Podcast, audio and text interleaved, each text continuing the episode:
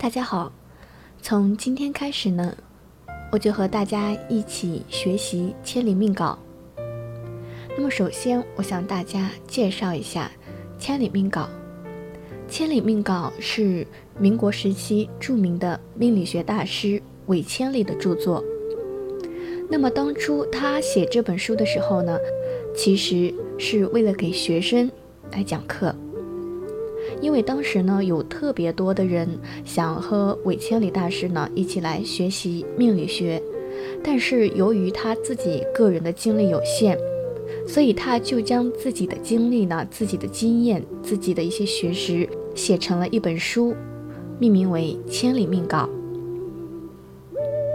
那么这本书离我们的年代也比较的近，所以书中的语言也相对来说比较好理解。特别适合刚刚入门命理学的人来学习。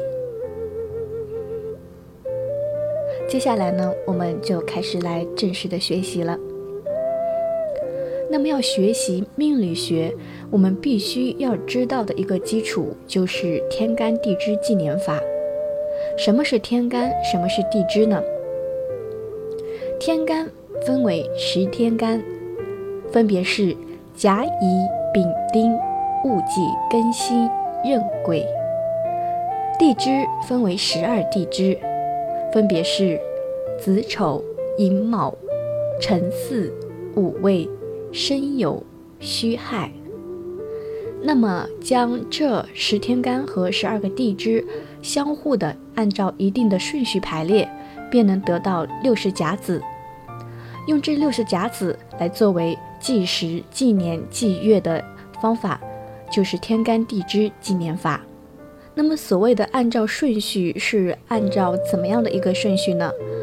那我们来举一个例子，比如说天干甲和地支子并列在一起，就是甲子。那么甲子的后面，因为我们知道甲已经用过了，甲后面是乙，那么这个天干就应该用乙。那地支子也已经用过了，那我们要用子后面的地支丑，所以甲子后面的就是乙丑。那么甲子和乙丑后面又是什么呢？因为甲和乙都用过了，所以后面要用丙。地支子丑用过了，那么子丑的后面就是寅，所以甲子乙丑的后面就是丙寅。那么以此类推呢，将十天干和十二地支完全的排列下来，就会得到六十个天干地支的组合。顺序就是甲子、乙丑、丙寅、丁卯、戊辰等等等等。那我们知道了天干地支的一个排列，那么我们下面就要知道我们在学习命理的时候常常听到的四柱。那么四柱又是什么呢？四柱呢分为年柱、月柱、日柱、时柱这四柱。那么每一柱呢，分别用一个天干和一个地支来代表。所以呢，一共有四个天干，四个地支，俗称呢八字。通俗一点就是说，用天干地支纪年法来表示你出生的年月。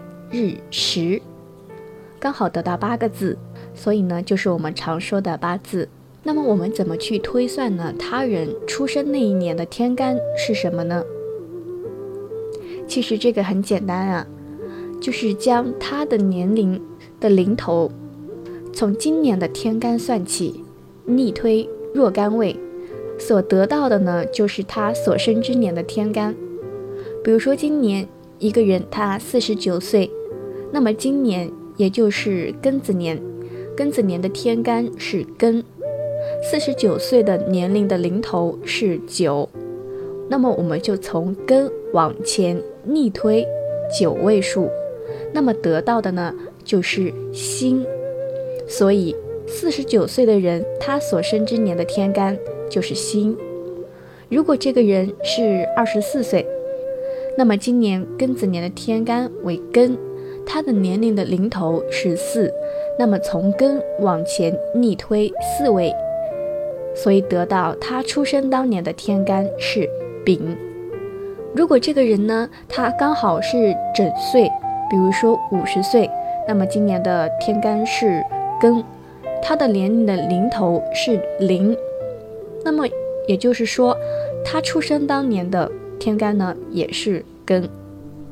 我们知道了如何推算他人所生之年的天干，那么我们也应该要知道怎么去推算他人所生之年的地支。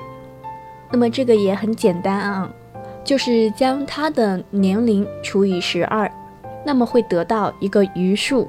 那么从今年的地支起逆推这个若干位，这个若干呢指的就是余数，得到的就是他所生之年的地支。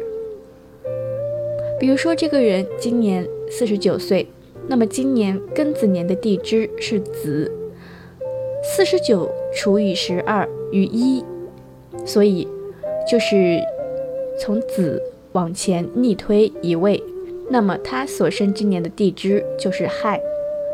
那么这个人如果是二十四岁，那么他除以十二是不是刚好整除？没有余数，余数是零。那么也就是说，他出生当年的地支和今年的地支是一样的。如果说这个人是五十岁，那么他除以十二之后，余数是二，对不对？那么从今年的地支子向前推两位，那么他所生之年的地支呢就是戌。当我们推算出一个人他所生之年的天干和地支之后，那我们就知道了他出生当年的年柱是什么，所以将推算天干和地支结合起来呢，就是推年法。那么推年法呢，也要有一个注意的地方，因为我们所说的这个年字呀，并不是阳历的年，并不是从元代开始算的，而是从除夕开始算的。比如说，二零二零年的立春是二月四号，那么在立春后生的呢，就是二零二零年的天干地支。比如说呀，你是二零二零年二月五日生的，那么没有问题，你的年柱就是庚子年。那如果说你是在二零二零年立春之前生的，那你的年柱呢就是排为上一年的。比如说呀，你是二零二零年二月三日生的，那你的年柱是己亥。那么是不是同样是在二零二零年，但是只差了两天，它这个年柱就完全不一样了。所以这里呢是需要注意的一个点。其次呢，我在上面所说的用年龄去除以多少，或者是年龄的零头力推什么的，这里的年龄呢用的都是周岁，而不是虚岁。那我们今天第一课呢，先说这么多。不然的话，大家很难一下子就消化掉。那我们在课后呢，可以将天干地支纪年法呢进行一个熟背，这样子呢，对下面的学习会有很大的帮助。即便是你不能做到把六十甲子都背出来，但是你至少要知道十天干和十二地支以及它们的排列方法。